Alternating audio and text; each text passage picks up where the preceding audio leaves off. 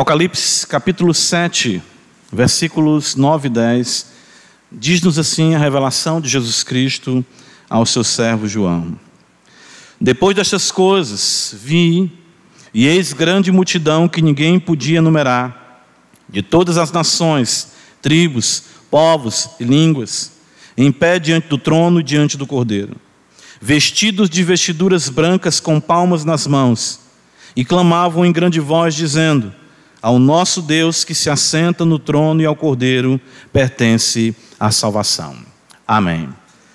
Louvamos o teu nome, Pai, por tua palavra e é fiel e verdadeira. E mais uma vez nos colocamos aqui, suplicando o teu favor, para que sejamos ensinados por ti. Tu mesmo disse, Senhor, sereis todos ensinados por Deus. E a Escritura não pode falhar. Por amor de ti mesmo e para a glória do teu nome, nos ensina essa noite. Ó Deus bendito, tu é quem faz a ferida e tu é quem sara. Tu é que tens o poder de dizer para o teu povo o que o teu povo precisa ouvir. Tu sabe onde tocar no coração de cada ovelha e trazê-la a ti, quebrantar, consertar, curar, ligar. Tu sabes, Senhor, todas as coisas. Nós te pedimos, Senhor, que no poder do teu Espírito Santo nós possamos essa noite aprender aos teus pés mais uma vez em Cristo Jesus. Amém. Meus irmãos, nós não podemos perder de vista aqui a sequência do que temos observado no livro de Apocalipse. Desde o capítulo 6, nós temos observado que o Cordeiro de Deus, o Senhor Jesus Cristo, uh, passa a abrir os selos daquele livro que se encontrava na mão direita do Senhor Deus Todo-Poderoso. Senhor, então, abre esses selos, nós vimos isso no capítulo 6. Né? Primeiro selo, segundo, terceiro, quarto e o quinto selo. E nós vimos sinais que uh, seguem a vinda de Cristo. O fato de ele vir ao mundo, nós vimos, uh, traz para nós a grandeza da proclamação do Evangelho, e no poder do Espírito Santo, o Evangelho triunfa, avança, saiu para vencer o cavaleiro branco, nós vimos isso, e o Evangelho, então, desde então, tem sido uh, vencedor no alcance das nações. Consequentemente, a oposição, ela não poderia ser uh, diferente como que foi com o Senhor. Por isso, o cavalo vermelho e a guerra, a morte, como nós vemos também uh, no terceiro selo, aqui no versículo de número 5, ele fala de um cavaleiro com a balança na mão, fala da fome, fala da guerra, o cavalo amarelo das pestes, doenças, mortandade. Nós vimos tudo isso desde que o Senhor veio e nos trouxe a revelação plena na face de Cristo, nós sabemos que tem sido essa, a, a, a, tem sido isso o, o, o que tem acontecido desde então. Muitos santos morreram, como nós sabemos, já muitas gerações de cristãos já se encontram com o Senhor. E no quinto selo nós vimos as almas dos santos que estão na presença de Deus, aguardando e que o dia da vingança do nosso Deus assim se concretize. Quando nós chegamos no sexto selo, João nos revela o dia, o grande dia da manifestação da ira do Cordeiro. Então nós vemos que no sexto selo nós uh, temos a primeira menção né, do grande e terrível dia do Senhor. O texto nos mostra isso. Uh, no versículo de número 17, quando fala: Pois chegou o grande dia da ira deles. Deles quem? Do Deus Todo-Poderoso e do Cordeiro. E o capítulo 7, ele nos apresenta um interlúdio muito importante que visa responder essa pergunta que se encontra no final do capítulo 6. Quem pode suster-se? O Deus Todo-Poderoso se manifestará em Cristo Jesus, vindo com as nuvens do céu com poder e grande glória. O dono da casa irá chegar, né? ou seja, virá outra vez dessa feita com poder, com ira, para tomar vingança sobre todos aqueles que não obedeceram a sua palavra. Isso é o que tem sido vaticinado, ou seja, profetizado pelos santos profetas em todo o Antigo Testamento. E o próprio Senhor Jesus mesmo disse que voltaria e pontuaria essa nossa história. E esse interlúdio, esse intervalo maravilhoso, visa então responder essa pergunta: quem é que pode suster-se? Quem pode comparecer diante de Deus? Qual homem tem a capacidade de dizer: Cordeiro se manifestou, o Deus Todo-Poderoso se manifestou e eu não estou devendo nada, eu não tenho que temer, eu não tenho problema algum na minha vida? Claro que essa pergunta ela, ela é de certo modo retórica, porque de ninguém, ninguém pode suster-se na presença de Deus. A abertura do sexto selo nos revelou essa manifestação da ira do Cordeiro. E nós sabemos que em si mesmo e de si mesmo nenhum homem pode subsistir. Nenhum homem. Ninguém pode. Uh, nós vemos que uh, ali no Éden mesmo, quando os nossos pais pecam, uh, quando o Senhor vem na viração do dia falar com Adão, o que é que Adão faz juntamente com Eva? Eles se escondem. Desde o princípio é assim. A presença de Deus ela é terrível para nós. Uma vez que nós caímos em pecado, ah, o que envolve a santidade de Deus, a beleza de Deus, o ser de Deus, ah, isso é terrível para nós, por conta de que as trevas obscureceram nossa mente, insensibilizou o nosso coração e nos fez ter um comportamento contrário à vontade de Deus. Então Adão disse: Eu ouvi a tua voz no jardim e tive medo e me escondi. É esse o resultado que nós vemos aqui em Apocalipse capítulo 6. O, o texto diz que os homens, no versículo 16, falam assim: é, é, falaram aos montes e aos rochedos: caí sobre nós e escondei-nos da face daquele que se assenta no trono e da ira do cordeiro. Mas nós vemos que somente a graça de Deus, a pura graça, fez o Senhor Deus determinar e executar tão grandiosa salvação, distinguindo seus servos para si. O capítulo 7 de Apocalipse vai nos apresentar os servos de Deus distinguidos por Ele. Quem pode então permanecer diante do Senhor? Não é? Somente aqueles que o Senhor escolheu para si desde toda a eternidade. Começando com os judeus, como nós vimos, os 144 mil um número que apresenta a completude dos eleitos dentro de Israel, e se estendendo para todos os povos, todas as nações, a sua maravilhosa graça, assim tem agido e reservado e separado para si um remanescente fiel, um povo que ele ama e que se chama pelo seu nome. Então a graça de Deus é que é que faz a diferença. Quem é que pode subsistir? Ninguém. E agora, né? o que poderá ser feito por nós? É, o que será de nós? Deus resolveu selar para si, separar para si os seus servos.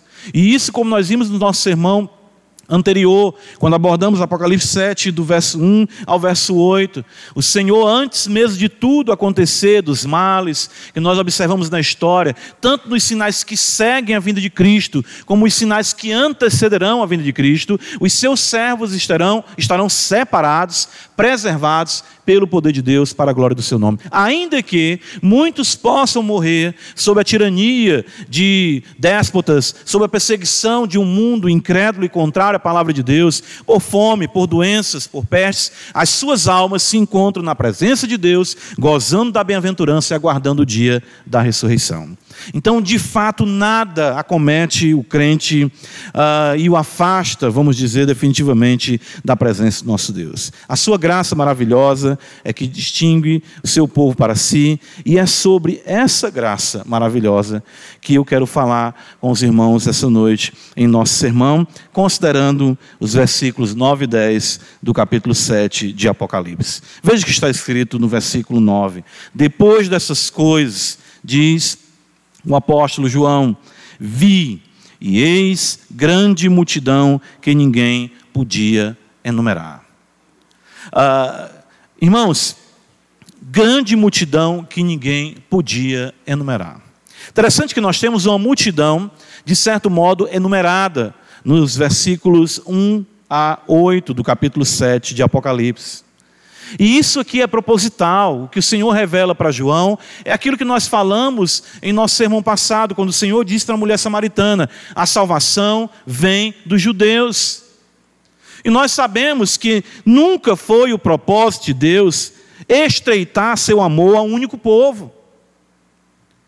A promessa do Éden mesmo, quando o Senhor em Gênesis 3,15 diz ali, diante daquele contexto de pecado e de maldição, o Senhor fala que haveria de vir um que esmagaria a cabeça da serpente. Essa promessa foi feita à humanidade.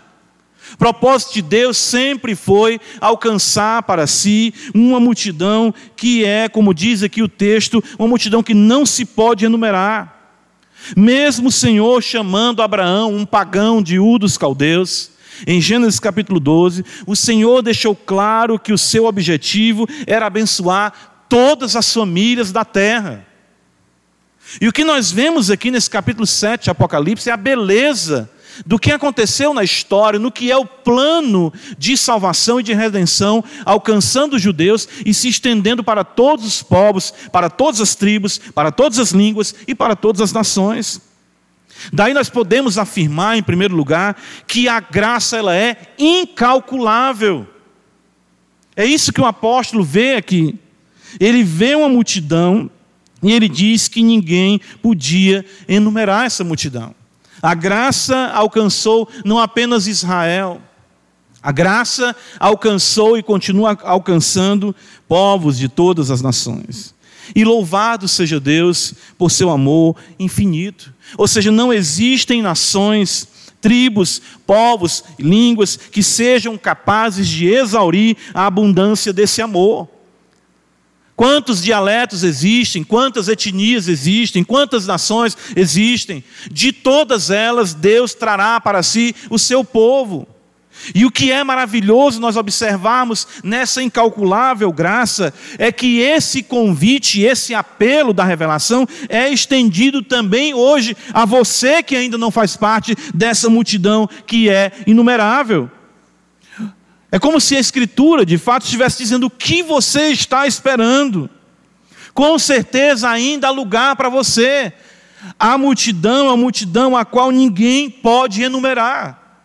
Pessoas de todos os lugares, de todas as nações. Outro ponto que me chama a atenção nessa graça incalculável é que ainda, né, ou seja, o que nos maravilha ainda é, é quando pensamos na quantidade de pecadores e na imensidão de seus pecados.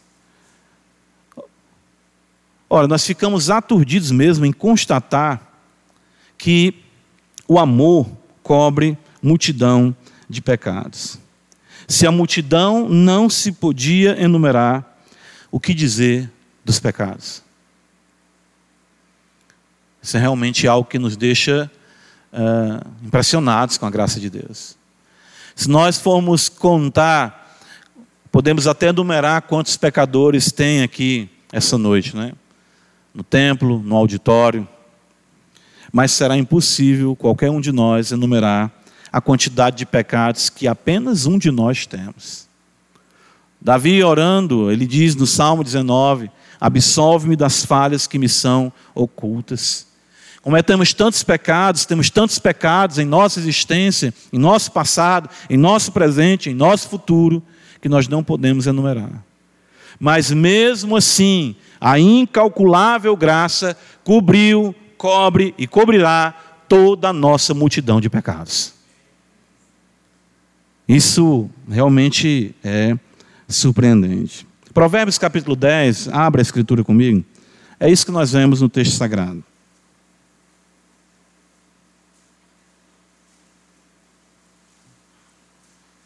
Provérbios 10.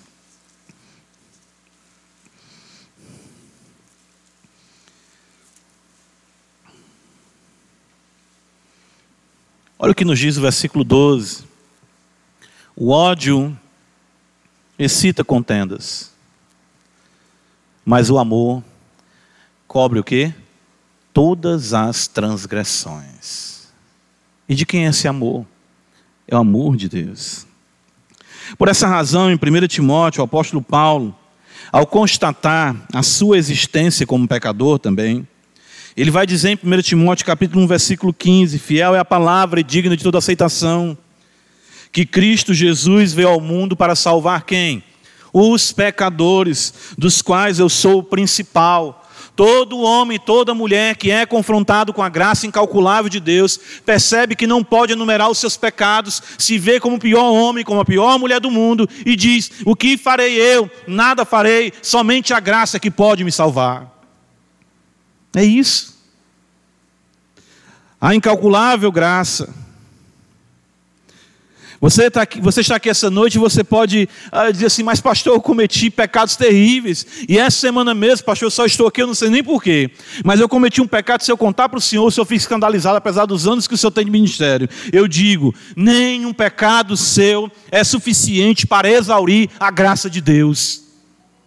Se você se arrepender dos seus pecados, confessar os seus pecados, diz a Escritura que Ele é fiel e justo para lhe perdoar os pecados e lhe purificar de toda injustiça. É uma multidão, irmãos, que não se podia enumerar, com pecados que com certeza não se podiam enumerar. Mas isso não impediu que essa multidão estivesse na presença de Deus, louvando o Senhor por sua maravilhosa graça. Não se preocupe. Aquele que quer te salvar hoje é poderoso para te salvar. É? Você pode então dizer assim, eu, mas são muitos os meus pecados. Eu digo assim, de modo nenhum você pode frustrar o poder da salvação que nós vemos aqui revelado nas Sagradas Escrituras em nosso Senhor e Salvador Jesus Cristo. Volta comigo para Apocalipse 7, veja considerando ainda essa graça maravilhosa, uh, daqueles que são uh, guardados pelo Senhor. Quem pode subsistir, né? Aqueles que são alcançados pela graça, começando pelos judeus e se estendendo sim aos gentios. E aí nós vemos, além da incalculável graça, nós podemos observar a universalidade da graça.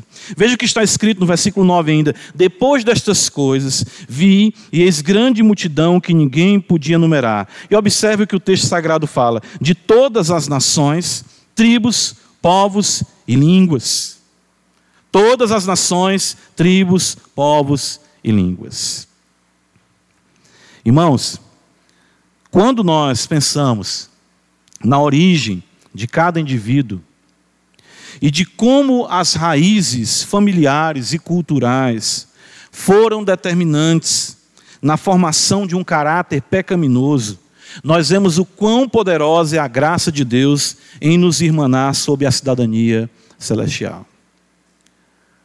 Deixa eu falar isso de modo mais claro para os irmãos aqui. Cada um de nós que aqui se encontra, brasileiro ou não, cearense ou não. Todos nós recebemos as várias influências que foram formadoras de nosso caráter. Influências essas que teceram a malha pecaminosa do nosso ser. Por exemplo, você pode vir de uma família que não priorizou muito o casamento e você tem dificuldade em valorizar isso. Nós podemos observar, muitas vezes, até em igrejas neopentecostais, alguns vão dizer ah, isso é uma maldição hereditária. Isso é a, a falta de afirmação, de assentamento desses valores. Por exemplo, em uma masculinidade bíblica, a ausência disso forma um lar de homens fracos, que serão regidos por mulheres que também já vieram de lares onde se prevalece um feminismo exacerbado e a inversão dos papéis se estabelece, e isso traz toda uma perturbação, tanto na convivência como na criação dos filhos. Essas são influências profundas, negativas, formadoras do caráter.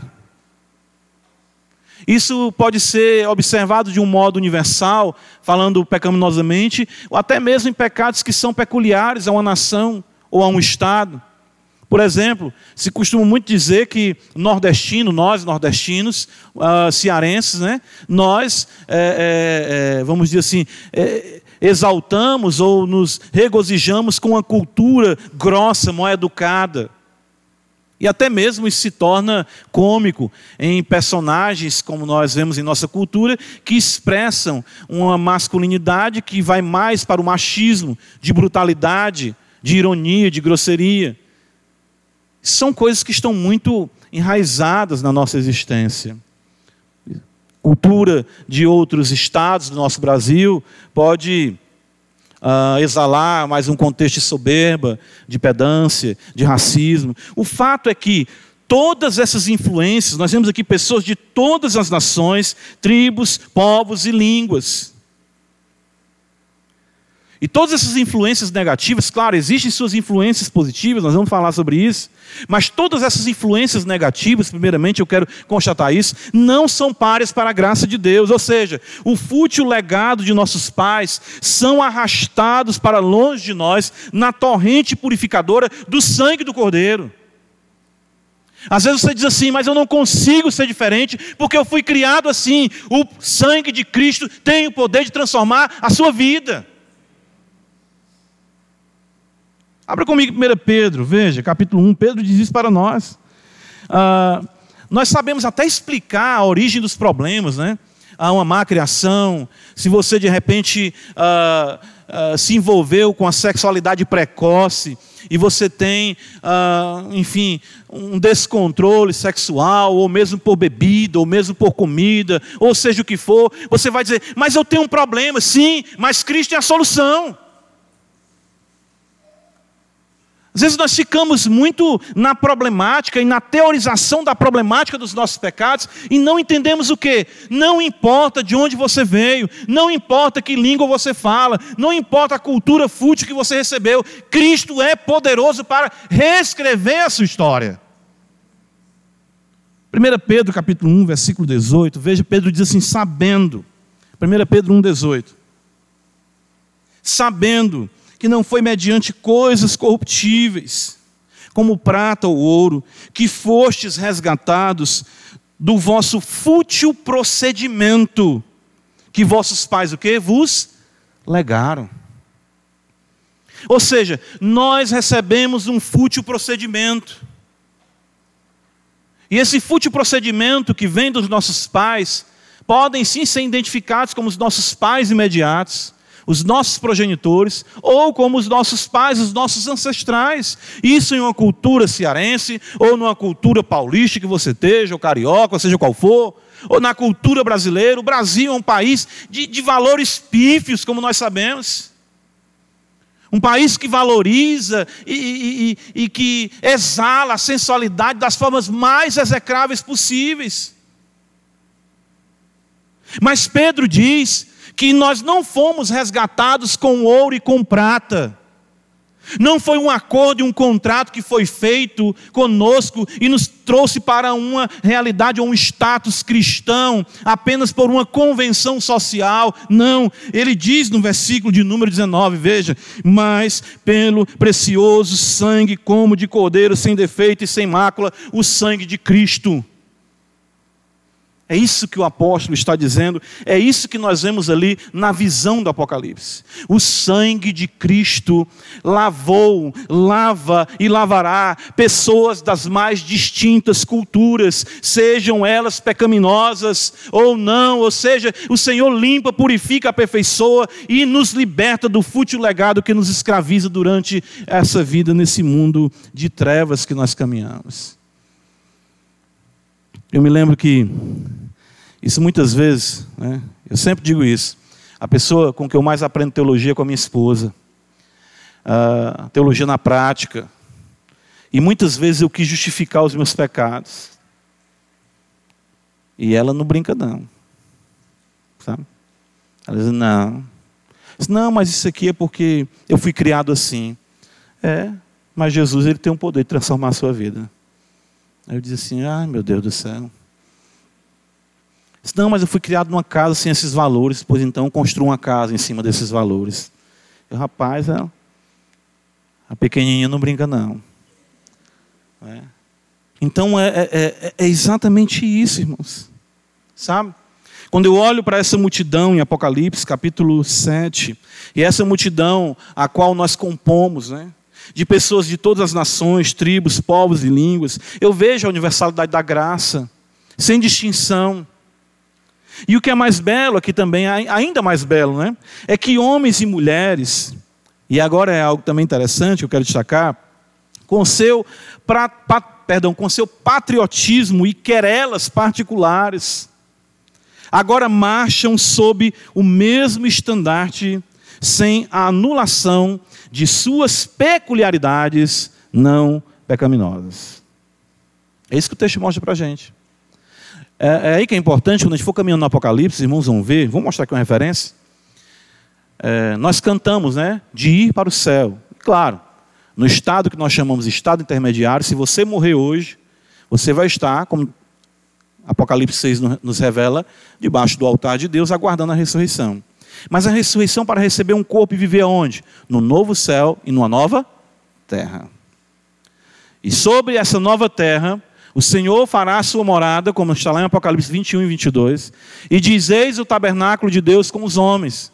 E todas as nações, ou seja, Brasil, Estados Unidos, enfim, os países da Europa, da Ásia, Oceania, África, todos andarão mediante a luz do Cordeiro, mantendo as suas peculiaridades não pecaminosas. Abra comigo Isaías capítulo 2. Vamos primeiro para Isaías.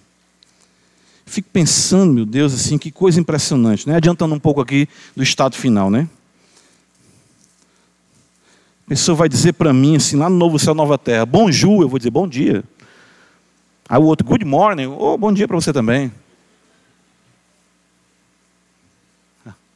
Não é? Serei poliglota, enfim, né? Seremos, né? Um novo céu, uma nova terra, com todas as nações, com todos os povos, vivendo para a glória de Deus. Isaías capítulo 2, são uma referência, são muitas, eu poderia citar aqui para os irmãos. Olha o que nos diz aqui, versículo de número 4. Ele julgará entre os povos e corrigirá muitas nações. Estas converterão as suas espadas em relhas de arados e suas lanças em podadeiras. Uma nação não levantará espada contra outra nação, nem aprenderão mais a guerra. Apocalipse capítulo 21, abra comigo a escritura. Lá no finalzinho, 21, Apocalipse.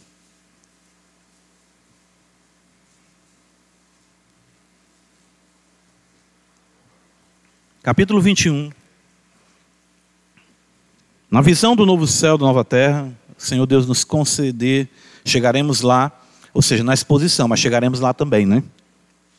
Apocalipse 21, versículo 24 está escrito: As nações andarão mediante a sua luz, e os reis da terra, percebam, os reis da terra lhe trazem a sua glória. Que glória as nações trazem para a glória de Deus? Beleza isso, né? A glória bendita de saber que a graça triunfará sobre toda a antipatia e que, mesmo diferentes, seremos iguais na graça que nos irmana. Eu não deixarei de ser brasileiro no novo céu, nova terra. Já pensou? A história que Deus escreveu comigo, na minha vida, na sua vida, não é? uma nação sem pecado, uma nação sem corrupção, sendo regida, andando mediante a luz do Cordeiro. Então, todos os valores, os fúteis uh, legados, que os nossos pais imediatamente nos transmitiram, que o nosso Estado, na nossa cidade nos transmitiu, nosso Estado nos transmitiu, que o nosso país nos transmitiu, tudo isso será anulado. E já está sendo anulado pelo poder de Deus, porque temos uma cidadania celestial. Almejamos a pátria que desce, que descerá, como diz a Escritura, o autor dos Hebreus falando de Abraão, diz que ele andava almejando uma pátria celestial. E quando descer, a nova Jerusalém do céu, diz para nós as Escrituras, todos nós andaremos mediante a sua luz, e todas as nações, sem mais guerra, sem mais pecado, viverão adorando e bendizendo o Cordeiro para todos sempre. Isso é muito importante, irmãos. Uh, isso tem muitas aplicações para nós, uh, mas eu fico pensando, uh, principalmente no nosso Brasil, dessa questão de, Eu digo assim, eu sinto falta, permito quem vai ouvir até esse aqui depois, eu sinto falta da política, e alguém vai dizer até que eu estou sendo ignorante com isso, mas me permitam aqui, sou pecador, tenho minhas limitações também. Eu disse isso aqui para os irmãos já em culto de quarta-feira, eu sinto falta da política quando eu apenas guardava a fotinha dos políticos e jogava bila postado para ganhar uma fotinha do político. Né? Quando foto política era apenas uma brincadeira de criança, quando uh, hoje a política domina tanto a vida do brasileiro e até mesmo dos crentes, que é necessário nós estarmos apartando querelas que não definem a nossa espiritualidade nem o nosso cristianismo. Entendem? Não preciso, igreja não tem candidato, crente não tem partido. Nós somos cidadãos celestiais e almejamos um novo céu, uma nova terra, e quanto aqui estivermos, claro, com consciência, mas nunca uma consciência civil que nos coloque contra aqueles que estão irmanados conosco na cidadania celestial. Nunca isso. Uma aplicação aqui que nós precisamos aprender isso. Não é? Eu digo, falo isso da política porque era tão mais leve, ah, era mais leve porque os políticos faziam o que queriam. E quem foi que mudou alguma coisa com todo esse conhecimento de hoje? E quem é que vai mudar alguma coisa com todo esse conhecimento de hoje? Se você é hoje hábil na conversação política, isso não vai mudar nada, porque o novo céu, a nova terra vem do céu e não sai da terra para o céu. A gente tem que aprender isso orar pelas autoridades, orar pelo nosso país, nos sujeitar, mas sem fazer disso, ah, sabe, o, centro, onde gravita as nossas questões, não. Termine o culto e não fale de quem vai ser o próximo presidente, fale da sua esperança de que Cristo retorne com poder e grande glória. Vamos parar com isso. São essas querelas e esse patriotismo desvirtuado que impede que nós saibamos viver na tensão bela do que significa ser um cidadão neste mundo pertencendo a uma pátria celestial. Volta comigo para Apocalipse 7. Essa noite nós iniciamos a compreensão dessa graça. Próximo domingo nós iremos ainda nos aprofundar. Veja o versículo 9, ainda mais, está escrito: Depois dessas coisas, vinhas grande multidão que ninguém podia numerar diante de todas as nações. Perdão, ninguém podia numerar de todas as nações, tribos, povos e línguas, em pé diante do trono e diante do Cordeiro. Nós falamos da graça incalculável. Nós falamos da universalidade da graça. E eu quero falar agora, por fim, da graça que dignifica. Os mais execráveis, os mais vis, os maiores pecadores, outrora escravos de toda sorte de paixões, homens e mulheres bestializados por seus desejos, cujos corações, se fossem expostos, assustaria qualquer ser, na companhia dos homens e anjos, agora estão de pé diante do trono e do Cordeiro. Isso é uma, uma graça né, sublime, dignificadora. Dignificadora. Tudo isso resulta da sua imensa e dignificadora graça. Irmãos, nós não temos ideia. Né? Nós, vamos, nós temos assim, ah, vamos dizer assim, lampejos. Nós temos pequenos né, momentos em que Deus deixa um, um, um fio de luz da sua glória brilhar sobre nós, e quando ele faz isso, acontece exatamente o que Pedro, quando viu o Senhor mandar ele pescar, disse: Afasta-te de mim, porque sou o quê? Pecador. A santidade de Deus, o ser de Deus, a pureza, a beleza do Senhor, ela é terrivelmente assustadora e denunciadora de quem nós somos. É terrível estar na presença de Deus. Moisés diz isso, o autor aos Hebreus fala no capítulo 12, que Moisés estava aterrorizado com o terrível espetáculo que foi a glória de Deus descendo sobre o Monte Sinai. horrenda coisa cair nas mãos do Deus vivo, diz o autor dos Hebreus no capítulo 10, versículo 31, e no capítulo 12, versículo 29, ele fala: o nosso Deus é fogo consumidor. Então, quem pode, de nós que aqui estamos, de quem quer que seja, estar de pé diante de Deus, diante do seu trono, diante do Cordeiro, ninguém pode fazer isso. Agora, nós temos aqui uma multidão inumerável, que, como nós falamos, não podemos calcular a quantidade de pecados, pecados esses vis, os mais execráveis. Se o meu coração ou o seu coração fossem expostos aqui nessa tela de slides por apenas um minuto, seria um show de horrores. Mas todos nós, por conta do sangue do Cordeiro, estaremos de pé diante da Sua glória para todo sempre. Nós precisamos pensar mais nessa graça maravilhosa, dignificadora. Judas, abre comigo, do lado de Apocalipse, né? Olha o que diz Judas para nós.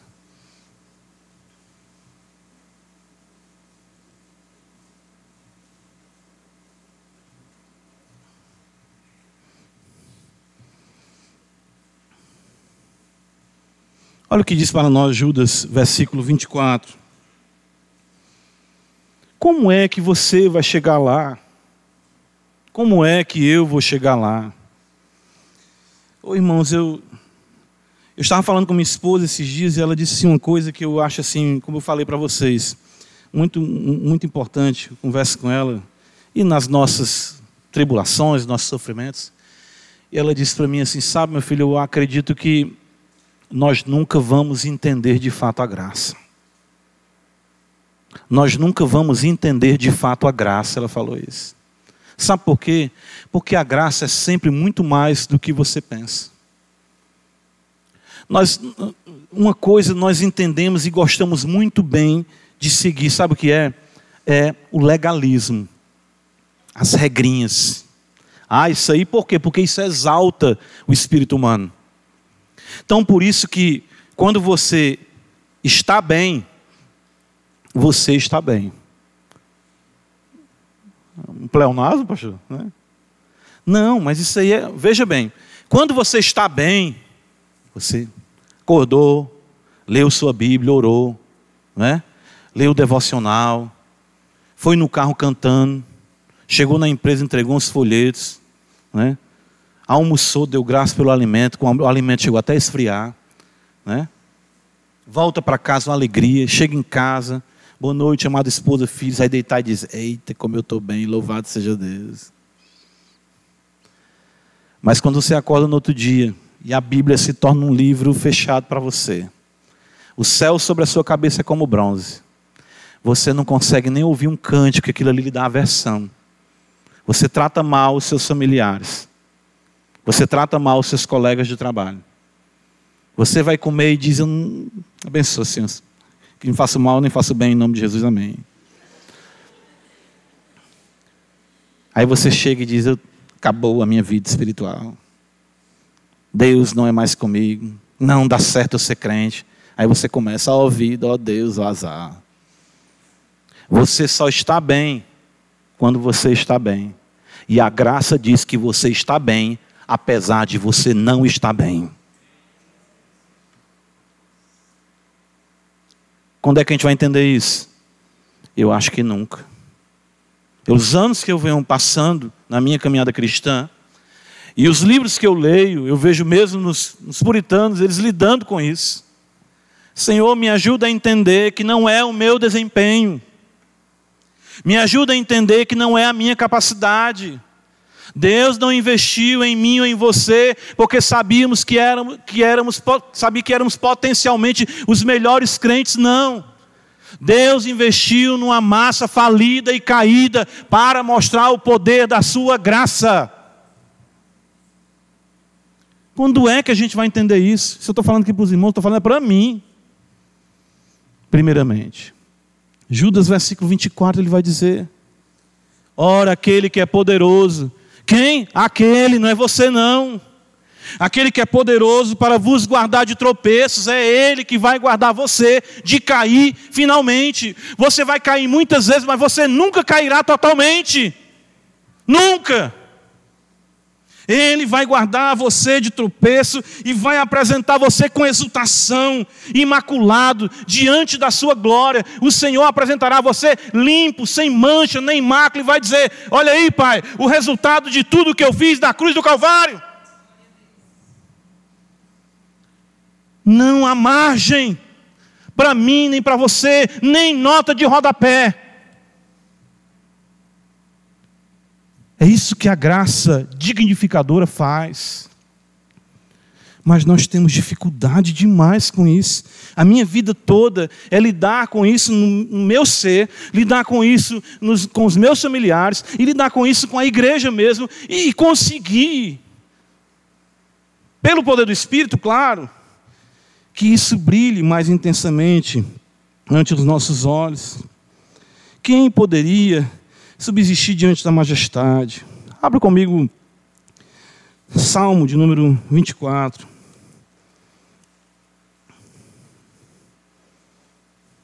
Olha o que nos diz o Salmo 24.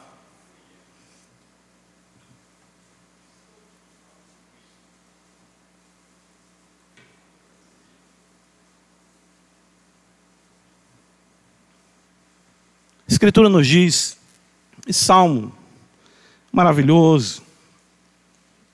Vai nos dizer assim: ao Senhor, Salmo de Davi, ao Senhor pertence a terra, tudo que nela se contém, o mundo e os que nele habitam.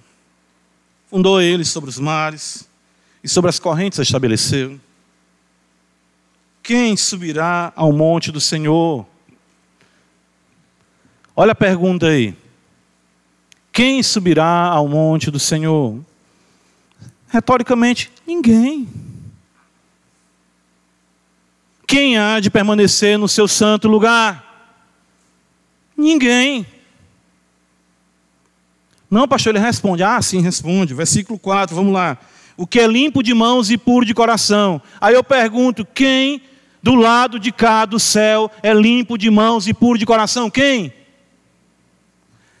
Vou perguntar de novo. Se você tem dúvida contra você, né? Eu vou perguntar de novo. Do lado de cá do céu, quem é limpo de mão e puro de coração? Ninguém. E você é ninguém. Como eu também sou. Quem não entrega a sua alma à falsidade, não tem um ser humano aqui, não tem um crente aqui que não seja falso em sua alma. Nós pecamos, mentimos uns para os outros. E Deus sabe.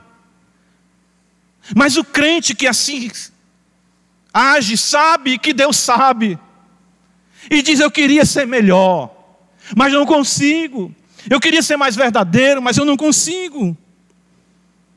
Eu não queria jurar dolosamente, falar o que não deveria falar só fala de brasileiro, né? Quando diz assim, e aí, tudo bom? Vai aparecer aqui quando? Não, depois aparece, não vem nunca.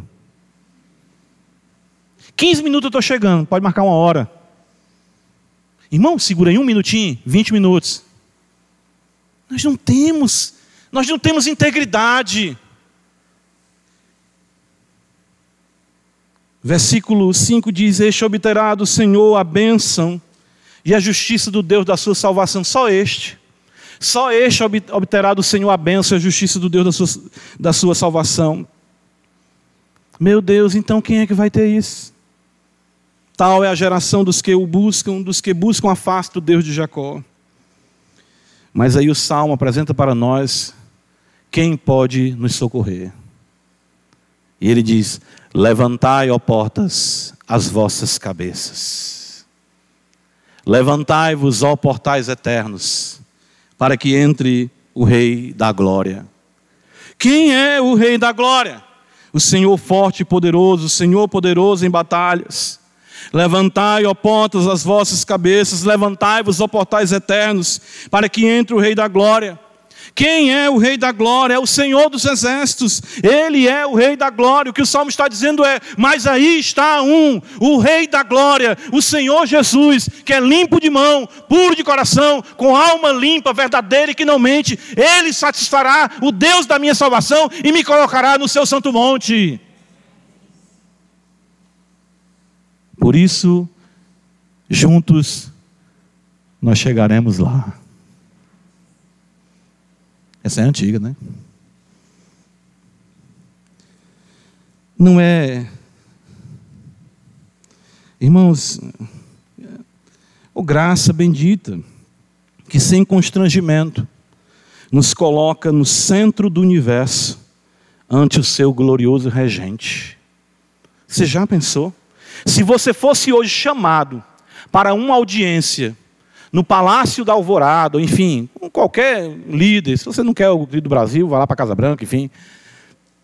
Você dizer, eu não tenho roupa adequada. Primeira coisa, não é? Roupa, meu Deus, como é que eu me porto? Eu tenho que saber as regras. Como eu vou me portar diante da rainha? Pensando aí na Inglaterra. Mas o Senhor nos adorna com santidade e justiça. O versículo 9 diz que nós estaremos em pé diante do trono e diante do cordeiro. Deus vai lhe levar para o centro do universo e você contemplará aquele que está sentado no trono com dignidade, porque você estará vestido com as vestes de Cristo. E você não ficará constrangido, você não passará vergonha. Por quê? Porque a graça é dignificadora. Não é um estar de pé com pedância mas o resultado da natureza divina em nós, implantada eternamente. Irmãos, nós estamos sendo conformados para esse dia.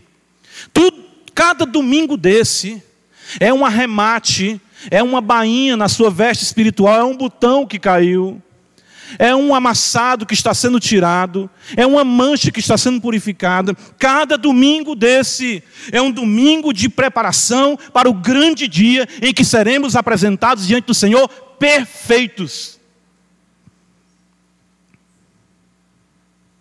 A natureza divina é em nós um fato. E eu pergunto: é? Todas as dores que nós passamos, todas as convulsões que sentimos, que enfrentamos, é a graça nos dignificando e nos adornando para aquele dia. Você está passando exatamente o que Deus quer que você passe para purificar o seu caráter, para que naquele dia você esteja lá preparado para fitar o cordeiro face a face. 2 Pedro capítulo 1. Pedro vai dizer assim para nós, veja.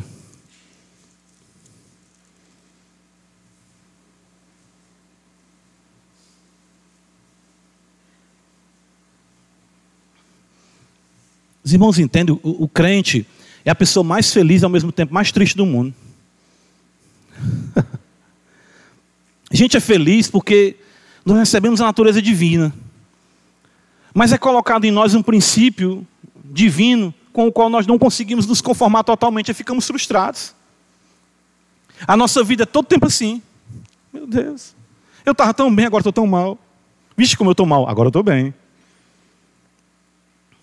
Pedro diz no versículo 4 do capítulo 1 da sua segunda epístola, pelas quais, ou seja, as promessas, nos têm sido, uh, aliás, pela glória e virtude, ou seja, por elas nos têm sido doadas as suas preciosas e muito grandes promessas, para que por elas vos torneis co-participantes da natureza divina. Irmãos já pararam para pensar nisso? Nós somos co-participantes da natureza divina. Aí o texto diz: livrando-vos da corrupção e das paixões que há no mundo. Dentro de nós, como diz Paulo, fazem guerra contra a alma, as paixões. E, e, e essa perturbação verdadeira, né, ela é o indício da verdadeira espiritualidade. 1 João, nossa última referência, capítulo 3, o apóstolo vai dizer para nós algo muito belo. Veja, 1 João capítulo 3, versículos 2 e 3. Amados, ele diz: Agora, agora, João 3, versículo 2. Agora, é um fato, nós somos filhos de Deus. E ainda não se manifestou o que haveremos de ser. Sabemos que quando ele se manifestar, seremos semelhantes a ele, porque haveremos de vê-lo como ele é. E assim mesmo, diz o texto, se purifica todo que nele tem esta esperança, assim como ele é puro. Estava lendo o livro Jonathan Edwards, As Afeições Religiosas. E hoje pela manhã nós falamos em Miqueias sobre a singularidade de Deus em perdoar pecados. Né? E entendo o que eu vou dizer aqui. A vida cristã, eu tenho pensado muito nisso esses dias. Pensado mais, sabe? Nos paradoxos da vida cristã. Por exemplo, agora somos filhos de Deus, mas ainda não é manifesto o que haveremos de ser. Temos a natureza divina, mas ainda lutamos com os resquícios do pecado. Somos uma nova criatura em um mundo velho. Vivemos entre o já e o ainda não. E Jonathan Edwards diz uma coisa que, entendo, isso aqui, para o crente será consolo, para o libertino será apenas a vazão de seus pecados. Irmãos, Quantas vezes você prometeu não cometer mais esse pecado? Não foi? Senhor, não vou fazer mais isso. Senhor, eu, sabe? Eu já orei, eu já orei assim, oração minha, falando eu como crente, disse, Senhor, me dá vergonha na minha cara. É bom, essas orações são boas. Dá vergonha na minha cara, olha aí, meu Deus, eu um homem aqui. Meu Deus, estou ficando velho e ainda pecando nessas coisas. E aí Jonathan Edwards diz assim que a afeição religiosa, o crente, ele se constrangerá com pecados dos quais ele nunca se desvencilhará totalmente. Isso nós falamos pela manhã. Embora pela bondade de Deus eu não esteja em cama alheia ou estranha, o Senhor Jesus fala que eu adultero aonde? No coração. E tudo isso sabe para que é, irmãos? É para que um dia a gente entenda que é a graça que nos dignifica. É por isso que Deus não tem vergonha de nos chamar de seus filhos, embora você possa ter vergonha de chamar alguém de irmão. Certo? É por isso que o livro dos Salmos não foi escrito pelo homem de uma conduta impecável. É por isso que os apóstolos não são também homens de condutas impecáveis. Eles falham, pecam, são repreensíveis, como nós vemos acontecer em todo o ministério do Senhor. E a posterior, mesmo depois da descida do Espírito Santo, Pedro é repreensível, Paulo fala isso aí. Onde Paulo briga com Barnabé, existe não pequena discussão. A Escritura mostra tudo isso para nós, sabe para quê, irmãos? Para nós entendermos que somente a graça de Deus é que nos manterá, nos conservará e nos colocará diante do seu trono para todo sempre. Entenda isso. Pregue isso para o seu coração. Pregue isso no seu trato com seus filhos. Pregue isso no seu trato com seu cônjuge. Pregue isso na sua vivência com a igreja. Deixe as abundantes águas da graça de Deus varrerem a sua alma. A graça que é incalculável. A graça que é universal e a graça que é dignificadora. E louvado seja Deus por sua maravilhosa graça. Amém, irmãos. Senhor da glória. Quem somos nós? Ora, Senhor, tu sabes. Não tem ninguém aqui que possa dizer: limpo estou do meu pecado e, e limpo está o meu coração. Todos nós somos concebidos em pecado, o salmista diz isso. Iniquidade nos concebeu nossa mãe. Nascidos em pecado, iniquidade nos concebeu nossa mãe. Ó Deus bendito, mas o Senhor quem, quem subiu o santo monte, quem adentrou no céu em glória, com mãos limpas e coração limpo, com alma íntegra, sem lábios que falaram dolosamente, foi o Senhor Jesus. E é no nome dele, Senhor. Ó Deus Todo-Poderoso, é nos méritos dele que, dele que nós chegamos a Ti. Te pedimos, Senhor, faz-nos ver mais essa graça. Uma graça que nos constranja, Senhor, uma graça que, que nos leve a nos prostrarmos em adoração, sem pedância e sem libertinagem. Mas nos nossos momentos mais sombrios, nos nossos momentos de maior fracasso, não venhamos jamais subestimar a capacidade da graça de refazer a nossa história, de reconstruir a nossa vida, de nos dar um novo rumo para a glória do teu nome.